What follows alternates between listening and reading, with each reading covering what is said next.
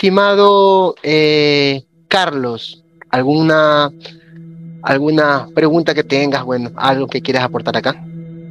Eh, sí, eh, yo tengo una, una pregunta conforme al tema de hoy, que está bastante interesante. Aquí yo tengo el libro La muerte del Mesías eh, del profesor Raymond Brown, que todos aquí lo, lo, sabemos, es este libro, que son dos volúmenes, son voluminosos. Eh, en la parte judicial, este, en la página 417, hay algo que me llamó la atención y quisiera saber eh, que puede abundarnos un poco el profesor, ya que lo tenemos aquí y, es un honor. Dice, todos los evangelios mencionan el Cenedrín y lo presentan eh, desempeñando un papel coadyuvante a la muerte de Jesús. Esto concuerda con un dato ofrecido por Josefo en las antigüedades de los judíos. Dice, nuestra ley nos prohíbe matar a nadie, ni siquiera a un malhechor, a menos que esa persona haya sido condenada por el Senedrín a sufrir tal suerte. Entonces, eh, conforme a esta lectura, podemos decir que técnicamente los que condenaron a Jesús eh, fueron los judíos o los romanos, porque ahora mismo yo he leído, algunos dicen los romanos, otros los judíos, y sinceramente, ¿qué dicen los expertos? Vamos a ver, uh, yo entiendo que la condena es romana, el proceso, okay. es romano, el proceso es romano. Romano. Y la ejecución fue romana, es decir, es una crucifixión que es una condena romana. Los judíos, si podemos hablar en algún periodo asmoneo, un periodo un poco más antiguo, podía haber algún tipo de crucifixión porque viene de época persa y hay relaciones con, con, este tipo de ejecuciones, pero en el caso de Jesús está clarísimo que fue una condena romana. Por lo tanto, fue un delito y si hubo un juicio, que podemos luego tratar este tema, fue romano. Es decir, yo creo que el Sanedrín, en este caso, el juicio judío como tal, no existió. No existió en el sentido de que si leemos los evangelios, se hace, aparte de una teatralización y una dramatización de lo que son los pasajes de la pasión de Jesús y lo que es la, todo, todo lo que es a partir de la detención, eh, juicio o proceso y después eh, crucifixión y todo lo que sigue después. Entendemos que aquí no ha habido un juicio uh, judío. ¿Por qué? Porque los pasajes que refieren a ese juicio judío son elementos que han sido añadidos posteriormente en una época ya, sabemos cuándo se constituyeron y se redactaron esos evangelios, 70 y pocos Marcos, uh, 80 Mateo, 90, entre el 90 y 100 Juan, Lucas está un poco después de Mateo, pero prácticamente en esa serie de secuencias de, de años. Y es un momento en el cual se está comenzando a expandir el cristianismo y en esa expansión del cristianismo, pues no va, vamos a convertir paganos, porque al final los evangelios es, la palabra lo dice en griego, es una propaganda, una propaganda para la conversión al cristianismo. Entonces, una nueva religión que se está desligando de lo que son la, la, sinagoga, la, sinagoga, de la parte judía, hay un desmembramiento. No es que sea, es una nueva religión y a partir de ese momento, cuando se empieza a desmembrar, eso se insertará en los evangelios para dar, y lo vemos en el proceso a Jesús, vemos un Pilato que parece un inocente, parece que no ha cometido ningún delito, que no quiere que sea justiciado Jesús, y estamos viendo que todo esto no no es verosímil con la documentación que nosotros tenemos acerca de quién fue Pilato. O sea, lo primero, si queremos saber qué sucedió, lo primero es saber quién fue su juez, ¿no? Habría que conocer el juez. Nosotros cuando hacemos juicios nos gusta saber quiénes son los jueces que vamos a tener y, y, y es importante conocer quién es el juez. O sea, varios elementos para el juicio debemos conocer. El primero es quién me va a juzgar. El segundo es qué derecho me vais a aplicar. Y lo más importante, esto es todo lo contrario. Aquí, como en otros evangelios como en los evangelios, lo que, lo que nos encontramos es, tenemos que empezar a estirar desde el final. Es decir, es como un hilo que encontramos el titulus crucis, donde es, te dice cuál es el delito que ha cometido esta persona, y a partir de ahí vamos a ir estirando hacia atrás y vamos a poder sacar más o menos, porque no se puede saber con seguridad, pero vamos a poder sacar a qué es lo que pudo haber sucedido. Y esto es lo que hacemos con el proceso judicial. Este profesor, o sea, eh, el juicio fue breve, o sea que el, juicio no fue este como normalmente se tiene que llevar, eh, o sea, un justo juicio. Eso es lo que usted quiere decir, eh, expresar. A ver, estamos hablando en una época en la que los esclavos y rebeldes o las personas que no tenían ciudadanía romana no precisaban hacer juicio. Es decir, hago el juicio porque estoy tratando un tema de una persona que se entiende que es rey de los judíos, o que se hace decir, o que se cree el Mesías, porque aquí hay un tema mesiánico también. al, final, al final de la carrera de Jesús, de su ministerio, de la llegada del reino, una persona que está declarando, la, está anunciando a bombo y platillo la llegada del reino, que es un reino terrenal y a la vez celestial, compaginado,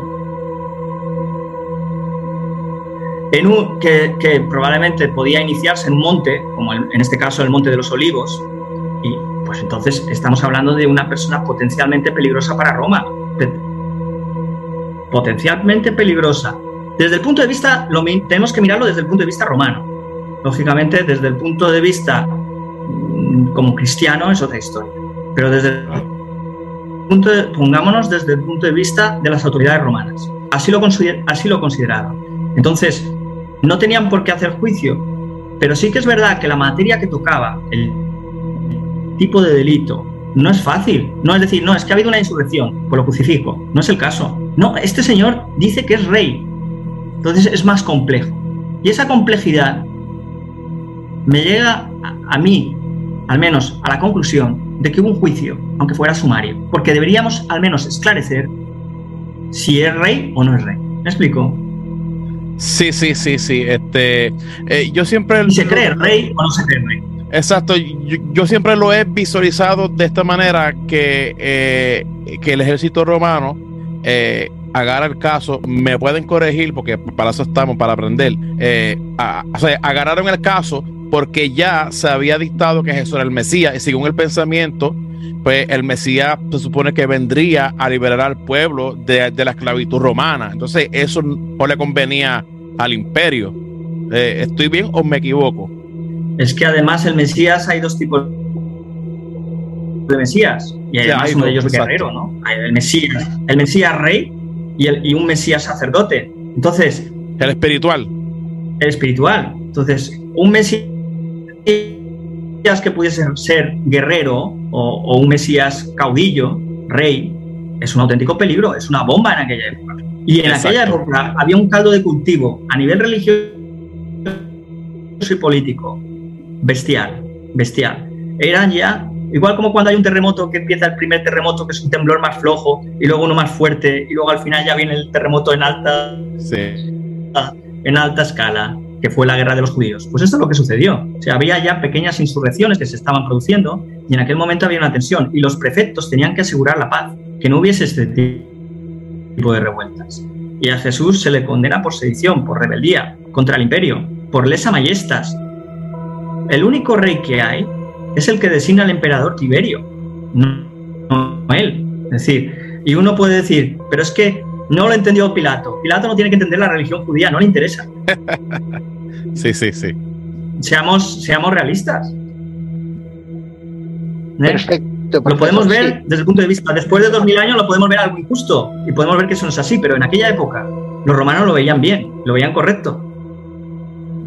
El, profesor, dentro, de, dentro del mundo romano, eh, sabemos que por lo menos que yo he leído, eh, la Biblia expone dos ejecuciones, la crucifixión, que es romana, y la decapitación. La pregunta sería, eh, ok, eh, según el texto a Jesús lo crucifican, pero a Pablo lo decapitan.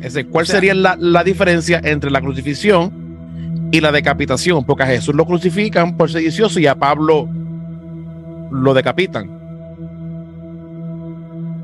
A ver, yo lo tengo muy claro.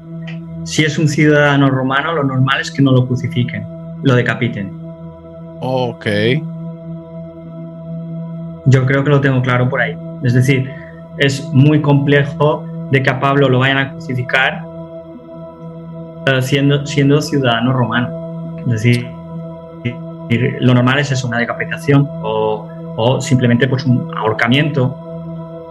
Por ejemplo, luego había otro tipo de, de, ejecuciones que tenían un carácter político y simbólico enorme. Por ejemplo, hay uno de, ahora no recuerdo exactamente porque no lo sé de memoria, no me acuerdo, pero sé que hay uno, un rebelde eh,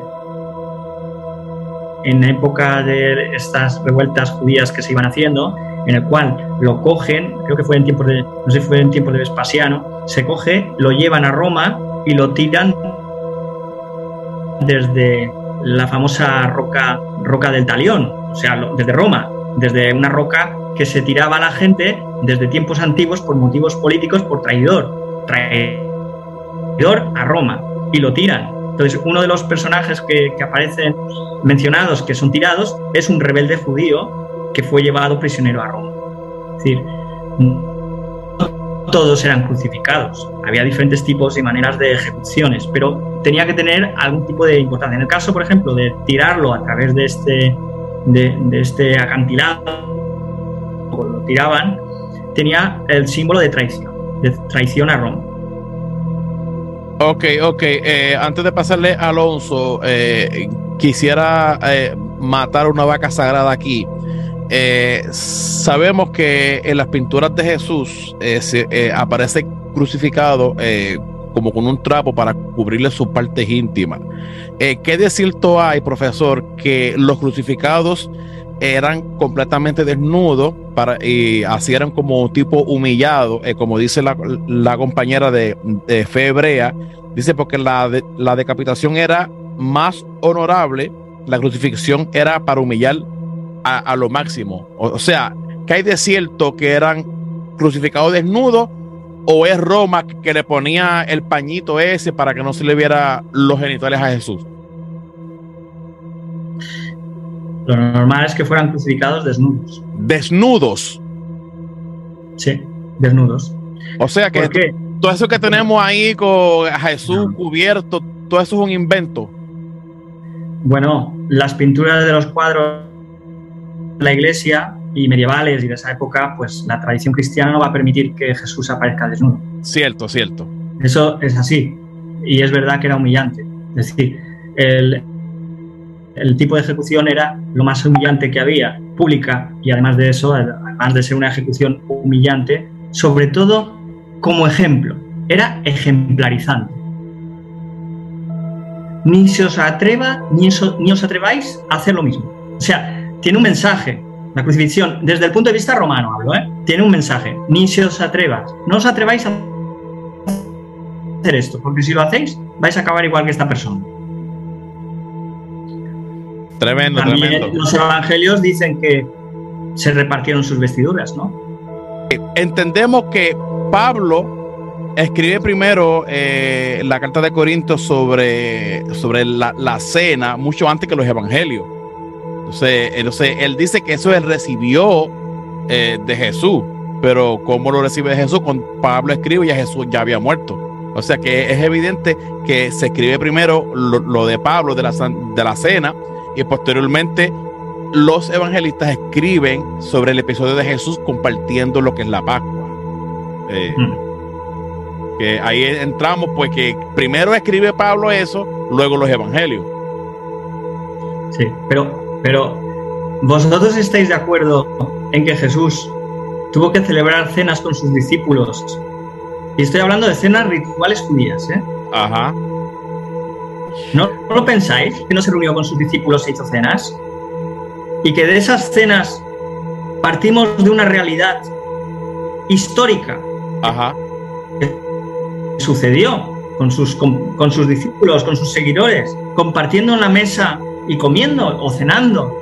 Y en ese momento esa cena pudo haber sido una cena especial, que luego va a dar lugar a una, pues, pues al final una conversión, un traslado, un, llamémoslo que lo pasamos a un nivel paulino y después, pues en otros, en otros momentos, como por ejemplo la Didache, no aparece el llamada, la llamada Didache, pues no aparece lo que nosotros entendemos por la Eucaristía o la, lo que es la conción y todo esto. Entonces, todo eso de eso es mi cuerpo y será todo esto, no. Esto ya es otra historia. Pero que, que hubiese habido una cena de Jesús con sus discípulos, que hubiese quedado en la mente de testigos presenciales que estuvieron allí y que eso después, de alguna manera, mediante la tradición, haya pasado a ser después la Eucaristía o lo que hoy tenemos en cuenta, ¿por qué no? Yo creo que es, fue un momento a lo mejor importante en que Jesús se dijo algo importante que tenía que decir a sus discípulos y, eso, y eso quedó en la memoria. Y yo creo que la memoria histórica es importante. Y en el caso de Jesús sí que hay historia hay historia historia de las tradiciones. Y la existencia de esas tradiciones que se basan en hechos reales que sucedieron. Y eso sí que es histórico. Yo no me puedo creer que Jesús no hubiera hecho una cena con, discípulos. En, los tres años o los cuatro, no sabemos cuánto tiempo, hubiese estado realizando la predicación del reino de Dios. Porque él quería el reino, el reino. Entonces, esa predicación se hizo con cenas también.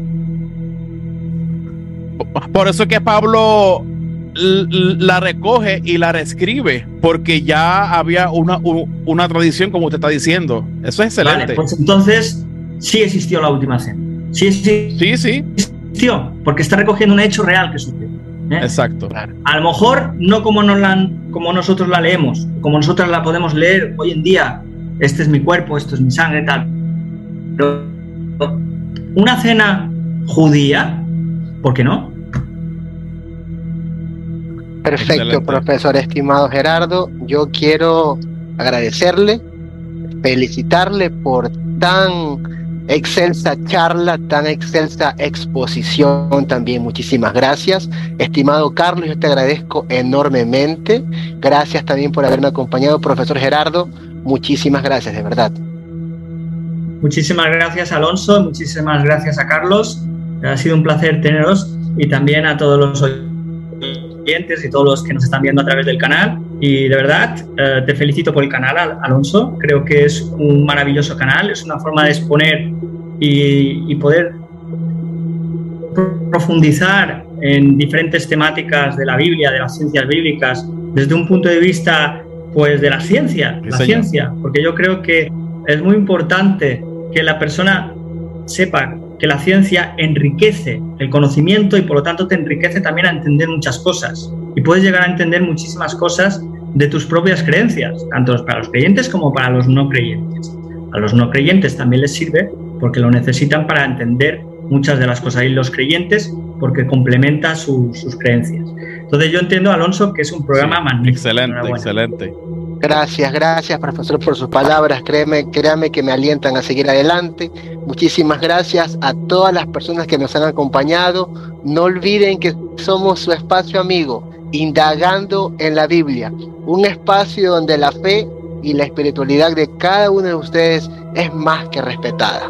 De nosotros nos toca llevar contenido, llevar divulgación bíblica sin tintes confesionales y sin tintes fundamentalistas. Hoy nos acompañaron dos grandes, el profesor Gerardo Jofre González Granda y mi gran amigo Carlos López Serrano del canal Ágora de Ciencias Bíblicas. Un fraterno abrazo, los espero la semana siguiente. Vamos a estar con la profesora Silvia Más de España para hablar sobre los padres de la iglesia y también el domingo con el gran búho de Minerva para hablar un tema muy importante. Gracias a todos. Bendiciones, paz a ustedes. Shalom, shalom. Un abrazo. Gracias, profesor Gerardo. Chao. Gracias, gracias. Bye.